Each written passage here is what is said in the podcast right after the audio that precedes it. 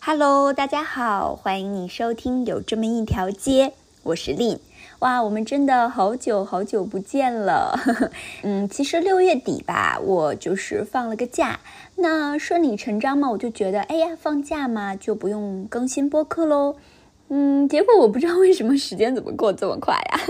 所以今天我一看呢，哇，吓一跳。原来我上一期更新居然已经是一个月以前的事情了，怎么会这么快？我真的以为我自己只有休息了一两周而已。我天呐，嗯，我不知道你是什么感觉啊？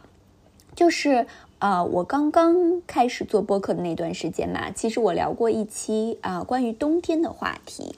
嗯，是因为我是冬天出生的原因吗？嗯，就是我这个人真的是一到了冬天就会变得充满活力，然后很喜欢到处去玩去旅游，嗯，也喜欢做事情，啊，录播可以录得很积极，反正就是整个人充满了希望。相反呢，呃，一到了夏天，我反而觉得自己像冬眠了一样，你知道吗？就是什么都做不了，是因为很热吗？呃，所以我就很想要，就是每天在空调房里面就躺平，然后什么都不干。嗯，也是因为这样吧。那一般夏天来了的时候呢，我都会休一个很长很长的假，就会嗯请假，也不是为了好像去哪玩，我就是很想要躺在空调房里面。然后一般这种嗯就完全躺平的状态，大概要一直持续到。天气凉快了，我才能缓过来。嗯，我也知道啊，就很多人说到夏天的时候，就会变得非常的激动。那我就记得前两天吧，然后我就在公司里面和一个同事聊到说：“哎呀，我要休假了。”他就很开心啊，他跟我说：“我也要休假，而且我要去海边。”哎，巧了，我的计划也是要去海边，所以呢，我们两个就互相勾画了一下，说大家。嗯，去海边休假的时候都喜欢干什么？那他呢就安排了很多的娱乐项目，你知道吗？哇，就比如说什么，嗯，沙滩音乐会呀，水上活动啊，呃，很多很多。然后他就一脸激动，你知道吗？然后就就伸过脸来问我说：“哎，那你要干什么呢？”然后我就说，嗯，我打算带几本书沙滩上躺着。然后他就真的觉得好无聊，然后就走掉了。嗯，现在想想，我感觉真的每个人对季节的感受都很不一样哎。那对我的同事来说呢？夏天其实是一个非常充满悸动的那种感觉吧，就是很有活力，然后充满生机，到处都嗯弥漫着这种嗯夏天的躁动的气氛。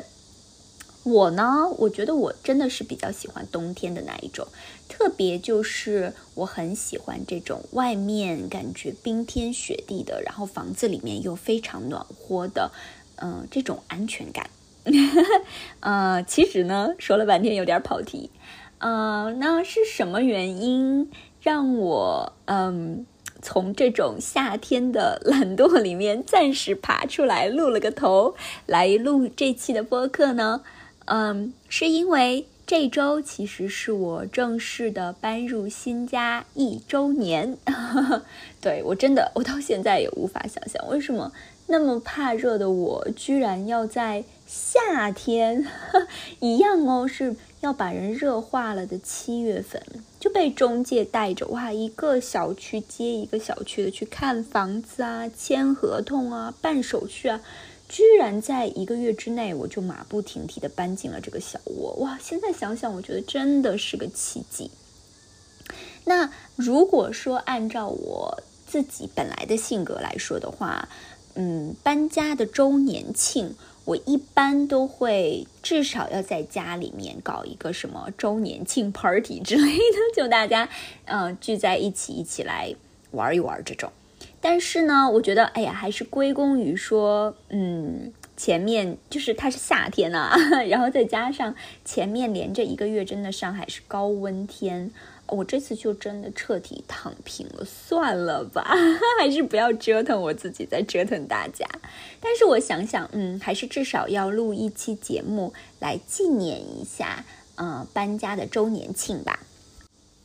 其实，如果认真说起来，我觉得我算是一个呃比较受祝福的人吧。嗯，因为我来了上海之后，没有搬过那么多次的家。嗯，比起那些每一年要搬家的人来说，啊，我其实一共只有搬过大概四次这个样子。嗯，所以嗯，真的是蛮受祝福的一个人。嗯，但是如果你说搬家的经验的话，我觉得哎呀，还算是有的。但是这次搬家的规模真的很不一样，嗯，因为嗯，这次搬家呢，嗯，虽然说啊，就是我要住的那个房子，它的状态还算比较新啊，所以我当时买下来的时候就没有选择说马上装修，但是我还是把它家里面就是当时有的这些所有的家具啊，这些全部都清空了，所以整个家是属于一个完全空空荡荡的状态。嗯，那所以说这一次加上添置家具啊、电器啊，嗯，前前后后，嗯，大概三天的时间吧。但是其实现在我想想看，哇，我真的是对自己的时间管理有点过于自信了，就觉得说，哎呀，所有的事情都可以同时发生呀，multitask，呃，然后这样我就可以快速的搬进去了。然后现在我就觉得，哎，为什么我要这么折腾自己呢？给自己多一点时间，慢慢来不好吗？所以，嗯，去年搬家之后，我做了一个真心的、深刻的检讨，就是如果呢，以后我再有机会大夏天的要搬到什么新家里面去，我觉得我一定一定要先搞完一样。再搞定 另外的一样东西，就把时间都错开，嗯，这样的话呢，就可以让大家都有一点喘息的机会，我觉得会比较好一些。为什么呢？你就比如说啊，啊，我去年搬家的时候，我是把嗯从旧房子里面搬出来的日子，呃，和这个新房子的清洁呀，再加上什么装电器呀。呃，换这些嗯家具啊，然后擦玻璃啊，装网络，就把所有的东西全部都安排在了同一天。本来我还觉得，哎呀，自己很聪明的，我就把这个每一个时间。嗯，每个工种，他们之间的间隔呢，都呃间隔出了一个小时这样子。然后我还把安空调放在了最早的时间，因为我觉得说，哎呀，这么热，那空调来了先安好，其他的东西就会轻松很多。结果没想到大家不准时的，因为呃安空调的人呢就迟到了，然后其他的人呢又很意外的都早到了，所以说。在这个本来就不大点儿的房子里面，就真的挤满了人，然后每一个人都是大汗淋漓。我当时就觉得，哇，天哪，我的焦虑值真的是要到爆表的程度，应该跟那个天气一样，已经达到红线了。好不容易哦，那个空调终于可以开始运作了，哎，擦玻璃的人又刚刚才开始，所以整个家就是每一个。窗户都是大敞着的，那空调虽然开了，可是它面对外面这种强大的热气，就显得非常的无力，有没有？就整个家里面啊，就是非常的温暖，没有任何的一点空调在运作的痕迹。那在这些嗯帮我为我的新家出力的这些人当中呢，嗯，我印象最深的就是那个帮我搬家的小哥。我现在都还记得，就是我打开门看到他那一刻的时候，心里有多么的不安，因为哦，他就是长得完全不像那种你平时会看到的搬家的人。一般一般他们帮忙搬家的人，嗯，都会晒得比较黑，对不对？然后就会显得非常的健壮。这个人呢，他戴着一副金属框的那种眼镜，然后皮肤是雪白雪白的。然后个子也很也不高，就就显得更瘦，然后脸色又更苍白，然后我就觉得他真的可以帮我搬家吗？我就看了看自己那个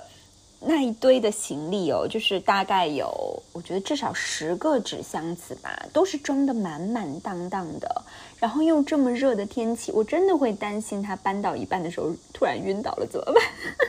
所以我记得全程有一些时候我都会在跟他说：“我说哦，这个很重哦，你放着我来。”我怎么觉得好像就感觉自己要比他还要强壮一样？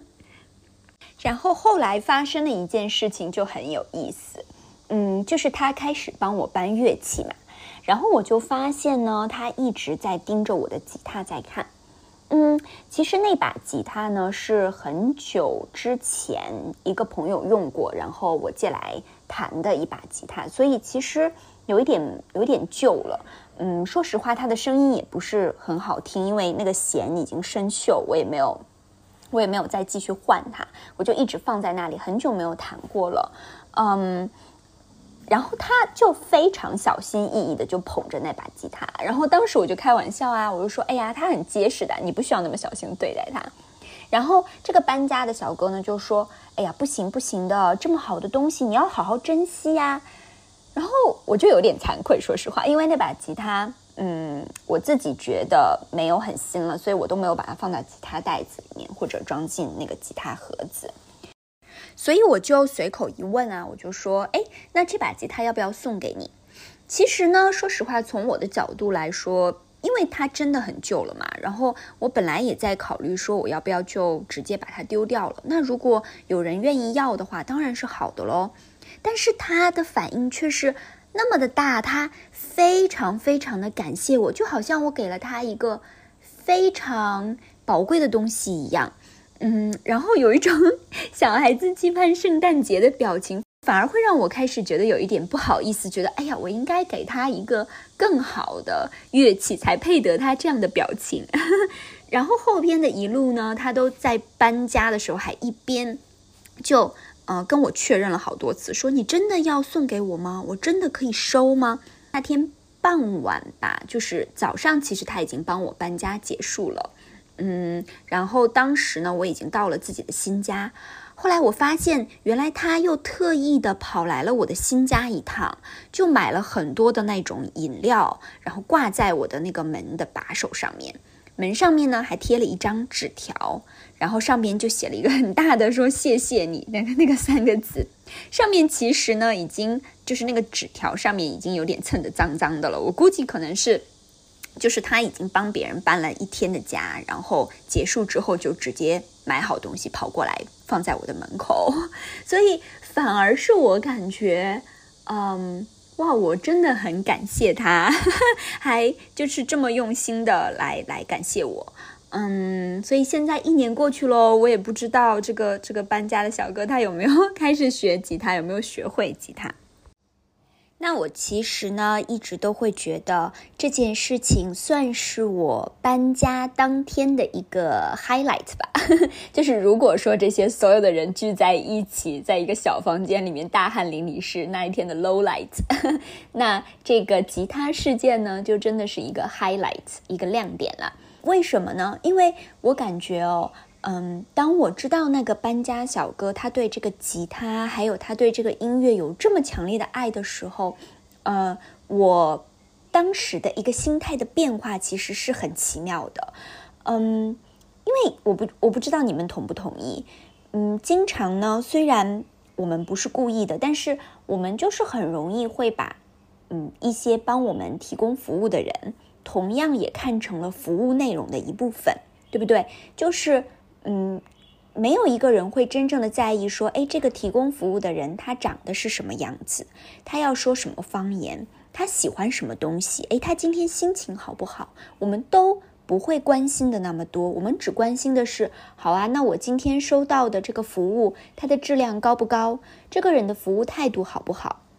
最好呢还是，哎，我这次的服务呢是物超所值的。可是因为这个，我们之间关于吉他的这个对话还有互动呢，就让这个人的形象在我的脑子里面，在我的认知里面开始变得非常的有血有肉，就鲜活了起来。因为他就变成了一个，嗯，有自己的爱好，有自己的故事，可能有一个我意想不到的一个。嗯，一个 很有意思的故事的这样的一个人。嗯，我想就自己再想一想看的时候，我觉得我们自己有的时候也会不自觉的把自己的价值和别人的价值。嗯，就和那些说，哎，他是在做什么的呀？拥有什么样的社会地位啊？我们交什么样的朋友啊？啊，我们在穿什么样的衣服？就是把这些嗯看得见、摸得着的东西和我们的价值联系在一起。但是其实这件事情会让我突然的有一个意识，说一个人他拥有生命这件事情的本身就是一个。这个人他至高无上的价值，就是我们作为人的价值。嗯，比如说一个人他的思维模式，他与生俱来的喜好，他情绪上面的这种细微的改变，他对一件事情的反应，这些东西哦，都不是我们后来靠着自己的努力，靠着人的手创造出来的。但是这些东西却让一个人变得非常的特别，也非常的让外边的人看到的时候会心生敬畏。我就觉得人本身，这个人 作为人，他本身不管他是谁，不管他从哪里来，他在做什么，真的都让我们嗯非常的值得尊重，嗯，就是生命对生命本身的一种敬畏吧。不知道是不是拓展的有一点点远。好，那再来说说看，在去年搬家的时候，让我其实最意外。也算是最大的一个收获吧，嗯，那就是在那一次呢，我和我爸爸，呃，单独的相处了一周的时间，哇，说实话，真的是从来没有过呢。嗯，其实我本来这次搬家呢，就没打算让爸妈来帮忙，因为，嗯，我一直就从小到大是蛮独立的一个人，那他们也非常的尊重我的决定，所以去年呢，就是。嗯，从我决定要买房子啊，到签合同啊，然后到搬进新家，嗯，里面要买什么家具，要怎么布置，其实他们从来都没有过问过，就完全非常尊重我的决定。嗯，那嗯，为什么他会来呢？也就是在搬家的几天前吧，那我们就通电话，然后我就开玩笑说：“哎呀，不然就把爸爸派来给我当劳力吧。”那我没想到哦，就是这么随意的我一个玩笑。嗯，居然呢，就是我爸二话不说，坐着高铁就来了。说实话，真的让我惊讶了这么一下下。嗯，也有那么一点点的不知所措，因为就虽然吧，我跟爸爸的关系一直呢是非常好的。嗯，其实他和我妈妈都像是我的朋友一样的存在。嗯，有的时候甚至我们两个人就，比如说我。放假在家的时候，他还会就哎呀，我们抛开你妈妈，然后他就单独请我吃一个大餐呐，或者是嗯，可能我陪他去公园里面转转之类的，嗯，但是呢，只有我们两个人单独相处，而且还有一周的时间这样子，真的是第一次，就从来都没有过，嗯，啊，还好这个不用我爸爸听，但是呢，嗯，其实，在刚开始就决定说要让他来的时候。嗯，我还是对说，哎呀，原来是爸爸过来，不是妈妈过来，有这么一点点的失望，因为我就内心里面会觉得嘛，说，哎呀，那妈妈来的话就会帮我很多忙啊，她可以帮我整理，她可以打扫，嗯，然后妈妈们总是很细心的嘛，那她就会收拾的很好。而我觉得爸爸来呢，就会给我一种，由，领导来视察工作了这样的感觉，就感觉他会。嗯，拍个板儿啊，然后就交给他的手下，也就是我，要努力的完成，把所有事情都实现的这种感觉。嗯，那说到这里，应该有一点反转吧？对哦，真的有。嗯，我觉得第一个反转呢，就是嗯，那这几天的相处下来，真的让我。嗯，感觉到了，说哇，原来我自己的能力和我爸爸的能力，我们在这个真实水平上面是有多么大的悬殊。怎么说呢？嗯，就是我觉得我还是真的太高估自己的经验和能力了吧？我就觉得。嗯，当时我就感觉，哎呀，三天之内我可以有办法把一个空空荡荡的房子就搞到说可以舒服入住的状态，然后也有一点想要证明说，哎呀，你看我已经是一个非常有 capable，就是非常可以自己照顾好自己的成年人的这样的一个决心。但是，嗯，我这么有野心的安排呢，其实就意味着说，你看，除去我搬进家的那个第一天，那基本上这一天就过去了嘛。那其实我只有两个整天的时间要把全部的家具都买好，然后要保证说，哎，他们还可以准时的送到我的家。所以其实是非常紧的一个结构，我有一点把自己逼到说近乎抓狂的程度。然后我就记得，当我在这个家具店里面看到一个家具的时候，然后突然我就忘记说，哦，原来我忘了量它的尺寸。然后那个时候就对自己非常的抱怨，对不对？然后那个时候呢，我爸爸就默默的掏出他的手机跟我说：“哎，我已经量好了。”然后呢，他就很有目的性的来帮我推荐说：“其实你的房子应该适合这样子的柜子啊，应该适合这样子的沙发。”然后我在那里就完全是一副哇，嗯，俯首称臣的状态。我觉得哇，你这个时机把握的也太好了吧！就在那个当下，我就不得不承认啊，就说哇，如果要赶上我爸的一半的经验啊。小姑娘，你还差得远了呢，这样的感觉。而且，其实说实话，我很感动的呢，就是，嗯，他其实没有显示出一点点这种，哎呀，你没有经验，你需要听你爸爸我的，就是这样子的那种态度。其实，嗯，我知道他一开始来了之后，嗯，就包括他听到我的安排、我的计划，他就已经知道说我有哪些东西其实还没有准备好，哪些东西在我的。我以为的 完美的计划里面是没有想到的，但是呢，他就是只是默默的帮我做掉了那些我没有想到的东西。他为的就是让我的想法能够得到很好的实现。他反而没有说表现出来，觉得哎呦，你这个没有想好，那个没有做到，你应该做什么什么什么。所以这样的态度我真的非常的感恩。嗯，而且我觉得其实这个真的是父亲和母亲很不一样的地方吧。因为妈妈就是总会很擅长表达的嘛，那特别我妈妈她就会非常直白的会告诉你说，哎呦，我很担心你啊，我觉得我的女儿很辛苦啊，会让你自己感觉很暖。但是我觉得，嗯，我爸爸来说，他就会说，嗯，哎呦，女儿她可以自己搞定一切的，就是他对我是表达出很强的信心，但是反过来他会在背后就默默的帮我。嗯，把路铺的稍微好一点，把我没有想到的东西做一点，所以这样子的话呢，我可以实现自己的计划更为顺利一些。嗯，那第二个反转呢，就是我发现他真的其实是一个很细心的人。那其实我爸爸他本身长得是很壮的，就是高高壮壮，然后也有一点胖胖的。所以你从他的外表，你真的很难把他跟细心沾上一点点什么边，呃，所以有一天呢，我就看到他，嗯，就蹲在厨房的那个地方，就不知道在干什么。然后因为他很胖嘛，然后又夏天很热，那个汗啊就一滴一滴的滴下去。那我就实在看不过去，我就跑过去跟他说：“你在干嘛？”原来呢，是他买了很多就是可以铺在厨房的柜子里面的那一种垫子。他说：“啊，这样子的话呢，你就不会把这个柜子里面搞得很脏。那如果脏掉的话呢，你也可以直接就把垫子换掉。所以他蹲在那里啊，就是为了要把每一个垫子都剪到和这个柜子的形状要纹丝合缝，就是一点点都不突出出来。然后就看到他真的是很细致、很细致的在剪那个边。我甚至都有点忍忍不住告诉他说：‘哎呦，其实差不多就得了。’嗯，但是他就会说：‘哎，你这样子就不会很好看。’所以他就是真的剪得非常的细致，然后非常的精致的帮我铺好。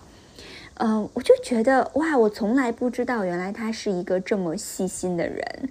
嗯，所以我就很感恩。嗯，真的是嗯难得的这样的机会，我觉得是我长到这么大之前从来都没有过的机会，就是我可以和自己的父亲。嗯，我们有单独相处的时间，我们可以花更多的时间交流，我也可以更多的了解他。而且哦，还有一个点是，嗯，就有一天嘛，那我买的沙发就送过来，然后我们就发现说，哎，有有一些部分是需要自己安装的。我才发现，哇，原来他真的很不喜欢看说明书，他就是嗯，上手就开始拆，然后就开始装。所以那个早上我们大概搞了将近一个小时的时候，都发现，哎，原来搞错了。然后我就明显能够感觉得到他的厌烦程度已经到了极点。当时我就在想，终于到了我可以施展自己能力的时候了，因为呢。其实我真的很会看说明书装东西，然后我就告诉他说：“嗯，其实你应该这样摆啊，你这样的姿势就比较好装东西啊。”然后就在我的加引号的领导下面，我们大概差不多半个小时吧，就把那个沙发该装的东西啊，然后全部都已经装好，然后摆好了。当时呢，我就感觉到从开始的时候，他还有一种。哎呦，你不懂啦，就是让我来吧，这样的态度，到最后就是慢慢顺服了我的 领导，然后，嗯，直到后来呢，他还就是很骄傲的看着我，然后跟我说：“哎呦，我女儿还是有两下子的嘛。”其实这个时候啊，说实话，我感觉到了非常大的幸福感，因为有一种被自己的父亲认可，然后支持，然后我们一起做事情的时候，我会感觉到非常非常幸福的感觉。嗯，我觉得这一种父父女之间的嗯协作还有互动，其实真的是嗯很不一样的，很特别的。嗯，作为女儿来说，我会有一种真的被支持、被认可，然后嗯很踏实的幸福的感觉。我觉得嗯，我真的是会花嗯任何的东西都愿意来换到这样的一个时间。嗯，可以跟我的爸爸，然后有这样单独的时间互动和相处，真的是千金难换的 这样的东西。嗯，对，非常非常的感恩。那最后呢，想来聊聊搬进这个家一年之后的一些收获吧。嗯，我觉得第一个收获呢，是一种说不出来的踏实的感觉。嗯，因为可能如果你是一个一直住在一个地方或者很有归属感的人，你可能很难感受到这样的踏实是多么的珍贵吧。嗯，就是有一种，嗯，一个人他是一直是一个寄居的人，然后可能他寄居。在任何的一个地方，没有任何的一样东西是属于他的。然后终于，终于，他好像拥有了一个属于他自己的东西，这样的感觉。那因为我真的是一个，嗯，其实从小到大还到蛮多地方去生活的人嘛，所以我总有一种觉得哪里都不是自己的家的这样的感觉。嗯，即使是我刚刚，嗯。买下这个房子，搬进来要开始置办家具的时候，其实我还是会惯性的有一种觉得，哎，其实这个地方我可能也就是最多住个一两年我就走了这样的感觉。所以我会开始慢慢的发现，我在嗯，就是决定买什么样的家具啊，买什么样的生活用品的时候，我心里面是不肯放太多的。投资啊，太多的这些心思在这些里面的，但是，一年下来，我会发现，哎，我的心态其实发生了很大的变化。特别是有一天，我突然意识到说，哎，原来我的这个邮寄地址。嗯，其实我可以很久很久都不用换了呢。嗯，我不知道这是一个很特别的感觉，就是那一刻我好像才意识到说，哦，原来这个是我的家啊。嗯，这种感觉是真的蛮奇妙的。那第二个收获呢，其实和这个第一个是有蛮直接的关系的。呃，也是我为什么就决定留在上海，在这里安家的一个原因吧。因为有一天。很奇妙，啊，去年的夏天，那我就有一天在街上走，然后就莫名其妙的想到了这么多年我在上海认识的一群很可爱的人们，然后啊，就有一个从来没有过的想法，就嗖的一下进入到了我的脑子里面，我就在想说，哎，如果我能够一直一直参与到他们的生活。如果我能够让他们也成为我生活中这些点点滴滴事情的参与者、见证者，会是一件多么幸福的事情！嗯，就不是那种表面上的，你知道，你好我好大家好，然后一起玩一起 party 的这种塑料关系，而是我脑子里面就开始想象到这种场景哦，就是在大家遇到。开心的事情，或者是痛苦的事情，酸甜苦辣中，好像我们都是会互相陪伴的。然后我会感觉，我会愿意让他们来影响到我的生活。然后我好像能够看到说啊，我未来的家庭和他们的家庭，然后我们在一起相处，然后我们彼此祝福，甚至是好像甚至看到说哇，孩子们在以后可以成为朋友的这种啊图画，在我的脑子里面，这个是我从来在我的生活里面没有过的想法。但是当我看到这些图画的时候，我感觉到了一种非常幸福的感觉。嗯，当然了，我觉得，嗯，谁也不知道未来，对不对？我觉得我们都有可能因为某一些原因就被带到其他的什么样的地方，开始一种新的生活。但是对我来说，我觉得这个更像是一种心态的转变吧。嗯，而且在这过去的一年的时间里，因为这种心态的转变，当然还有这个家它提供的这样的一个空间，就让我真的是有了更多的时间和这些朋友们相处。那我们其实大家在一起，就是每天互相就是一起生活啊，就是一起吃吃饭，然后嗯，周末我们一起玩乐器，就是大家在一起，然后享受彼此的祝福。我觉得这个真的让我看到了一种可能是原来自己漂泊生活完全不一样的一种可能性。那我也把它作为是我住进这个家这个一年里面最大的一个收获。那第三个收获呢，就是呃，我在这个节目里面其实都真的不知道说了多少遍的邻里关系。啊，其实我听过一个故事啊，就是在故事里面呢，一个老师就告诉他的学生们说：“你们要爱自己的邻舍，如同爱你们自己一样。”然后那个学生就问老师说：“哎，谁是我的邻舍啊？” 嗯，然后那个老师啊，其实并没有说正正面的给他一个回答，他就是讲了一个故事。他说：“嗯，有一个读书人，然后他走到半路呢，就被人打劫了。那这个打劫的人就抢了他所有的东西，然后把他打了个半死，然后就走了。”那这时候呢，就走来了一个和这个读书人同城的一个人。哎，刚巧呢，这人也是一个读书人。可是他看了看这个人的情况之后呢，就嗯，简单的语言安慰了他一下，拍了拍他的肩膀，然后就绕着他走掉了。哎，过了一会儿呢，来了一个他们对面城里的人。那其实这两个城里面的人，他们本来是这种宿敌，就是历代都不和，每一天都在打仗的这样子的两个城。但是这个人却在这个读书人的身边停了下来，即使他呢好像身上穿的衣服也有点破旧，可是他还是把这个衣服脱下来，嗯，给了这个读书人，让他遮盖自己的身体，然后又扶他起来，给他水喝，而且还带他去吃饭。并且支付了他所有的饭钱，所以那个老师就问他的学生们说：“你们说谁是这个读书人的邻舍呢？”那个学生就回答说：“呃，我觉得是那个怜悯他的人。”